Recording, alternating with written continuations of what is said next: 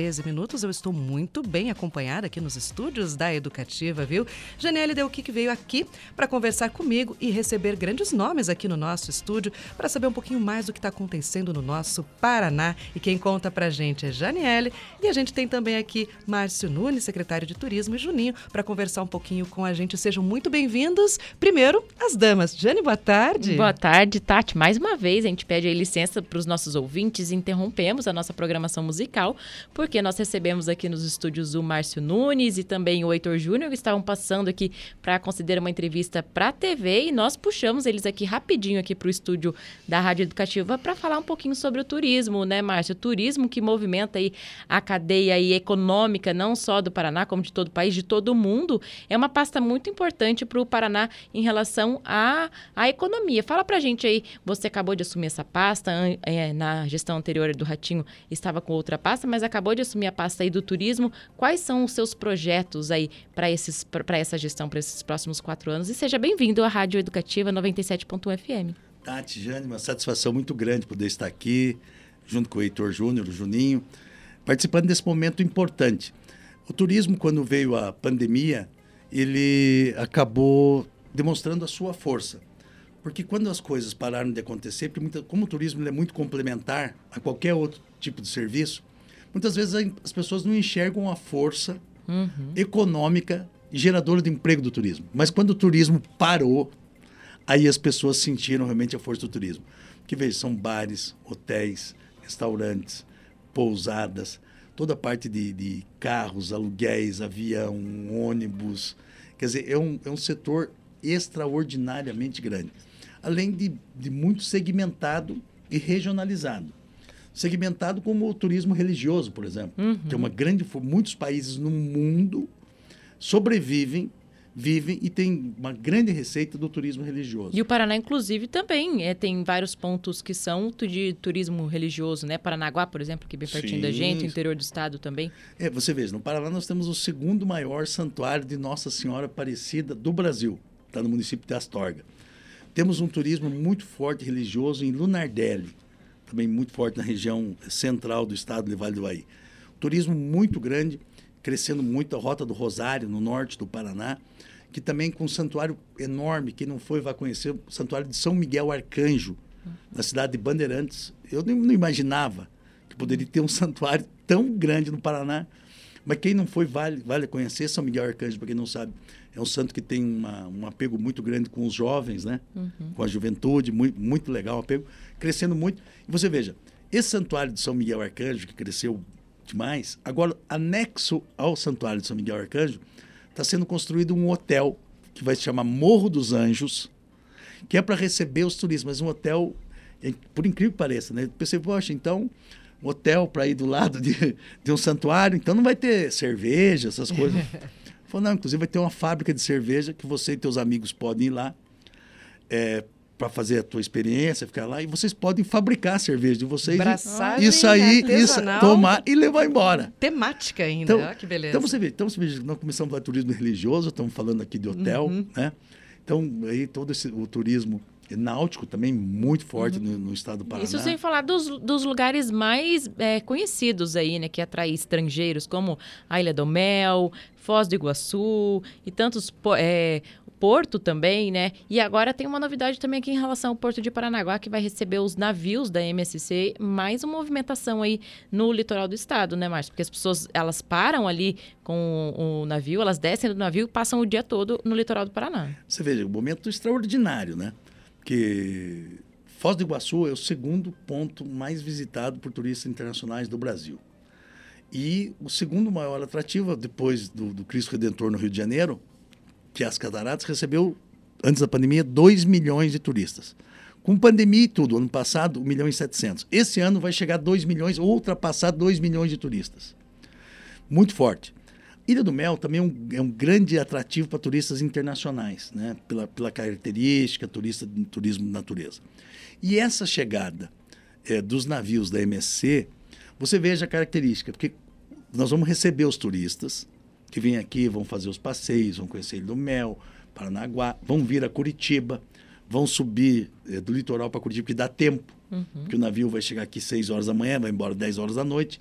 Dá tempo de vir a Curitiba, usar o trem da Serra Verde, também é um grande atrativo. Uhum. É a nossa Serra, Serra do Mar. Curitiba é o coração da grande reserva da Mata Atlântica. Uhum. Muito pouco utilizado, mas Curitiba é o coração da grande reserva da Mata Atlântica. Se a gente sair daqui e andar de carro 20 minutos, a gente está dentro da Mata Atlântica. Começou a Estrada Graciosa, Mata Atlântica, né? É fantástica. Então, esse turista vai vir, vai consumir aqui, vai consumir no litoral, os passeios, a gastronomia, mas mais do que isso, que às vezes a pessoa não consegue. E eu também não tinha enxergado, por isso que eu estou falando que não consegue, eu só fui enxergar depois. Porque pela primeira vez na história, além do turista chegar, nós vamos ter o um embarque de passageiros aqui no Paraná. Ah, então, é todo paranaense que queria fazer um cruzeiro, Vai ele tinha que ir para Santos para fazer lá o embarque, ou para o Rio de Janeiro para fazer o seu cruzeiro. A partir de agora, quando chegam os navios, o paranaense vai poder embarcar aqui no Porto de Paranaguá, encostadinho, 80 quilômetros, muito perto. Curitiba metropolitana, mais de 3 milhões de habitantes. Então, o estado de 11 milhões de habitantes, e a gente vai vir esse pessoal todo, Mato Grosso do Sul, uma boa parte do Paraguai, da Argentina, né, que tem uma facilidade muito grande de chegar por aqui. Uhum. É, mesmo o pessoal do norte de São Paulo, uhum. uma possibilidade grande de embarque por aqui. Então, nós vamos ter um grande potencial de embarque, pessoas vindo embarcar. Uhum. E quando isso acontece, é, o cara chega um dia antes. Eu, por exemplo, o dia que a gente foi fazer o lançamento do Cruzeiro, eu fui para Santos, que foi lá que foi o lançamento do Cruzeiro, que seria no Paraná. E eu cheguei um dia antes. O hotel que eu estava estava totalmente lotado. Né? Eu só consegui ficar porque tinha uma reserva. Mas chegando lá, vi que o hotel estava lotado, porque eu ia sair o navio no dia seguinte. E aí eu estava por aí, que eu fui. Aí eu fui num, num, num, num boteco, o Boteco do Carioca. Por que, que eu fui lá? Porque lá é um boteco que tem 120 anos, que ele existe em Santos, e tem lá o pastel mais famoso de camarão que tem em Santos. Então, fui lá. Então, isso acaba acontecendo com muita, com muita força, com muita frequência. Então, o pessoal vem, ou vem um dia antes, dois dias antes, já fica por aqui, ou então quando termina o cruzeiro acaba ficando um dia antes, um dia a mais. É, que a gente não pode esquecer também Curitiba, né? Não. Mas Curitiba a gente mora aqui, a gente acaba esquecendo, Fantástico. porque aqui é uma cidade turística e linda, não é mesmo, Heitor?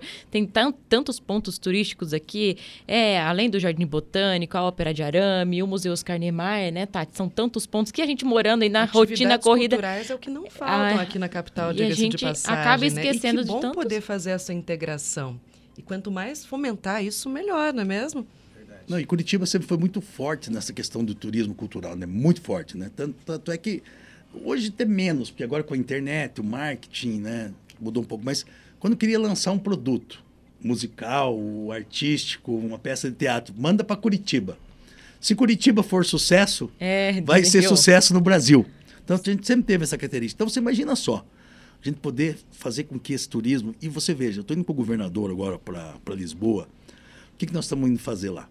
É, um Paraná Day, que é mostrar as potencialidades do Paraná em todas as áreas, mas pela primeira vez no Paraná Day vai ter um foco muito forte para o turismo. E a gente vai estar tá lançando, junto com a Azul, um voo que conecta Curitiba Lisboa. Olha só, novidade. Lisboa, então. Curitiba, Curitiba, Lisboa. Novidade, é navio partindo de Curitiba. Inclusive, a gente trouxe a notícia aqui, Márcio, semana passada, os roteiros já estão abertos. A gente estava até dando uma olhada, né, Alan? A gente estava dando uma olhada nos roteiros que saem daqui de Paranaguá. 10 parcelinha de... de 390 reais. A gente brincou com isso aqui, inclusive. A gente começa a pagar agora, o ano que vem, quando, quando você fez a viagem, já terminou de pagar. Sai daqui, vai para Montevidéu, você né? Imagina só, você, você pode, vai conhecer o Brasil, brasileiro, né? vai conhecer mais Uruguai e Argentina. Mas você veja só essa conexão que a gente está bolando.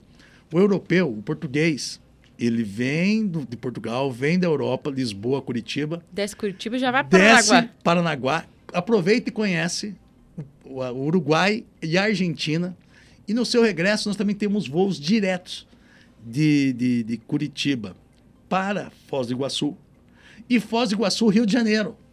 Tá feito o roteiro, então. então não, e o turismo é isso. O turismo é, são rotas turísticas, roteiro turístico. Que o turista ele não vem para vir num lugar só. Uhum.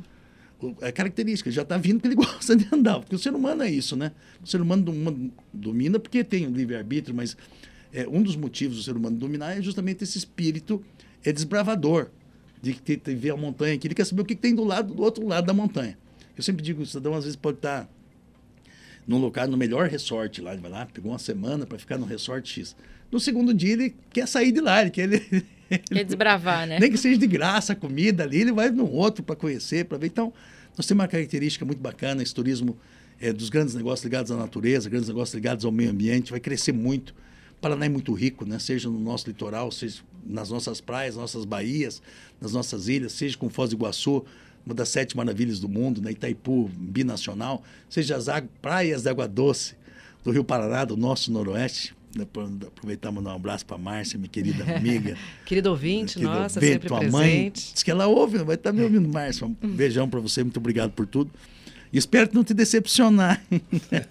tá certo. Então, para a gente localizar os nossos ouvintes, nós recebemos aqui nos estúdios o Márcio Nunes, que é secretário do Turismo do Paraná, e também o Heitor Júnior, que é presidente do Viagem Paraná, né, Heitor? Seja bem-vindo também à Rádio Educativa. Fala um pouquinho desse desafio aí de comandar a, a o Viagem Paraná. Pois é, né? Nós temos o nosso secretário que fala tanto, conhece tanto, tem toda a experiência e falar um pouco do Viagem. O Viagem ele vem para complementar né, a Secretaria de, de Turismo, porque o Viagem ele é um serviço social autônomo, é como se fosse uma empresa, né?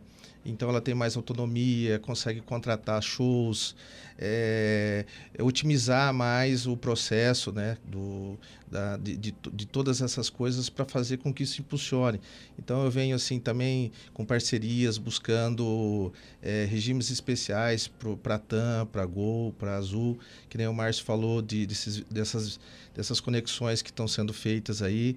São todas parcerias que a gente vem tratando para desenvolver e trazer proximidade, né? É, a abertura da segunda pista aqui do aeroporto de Curitiba, né?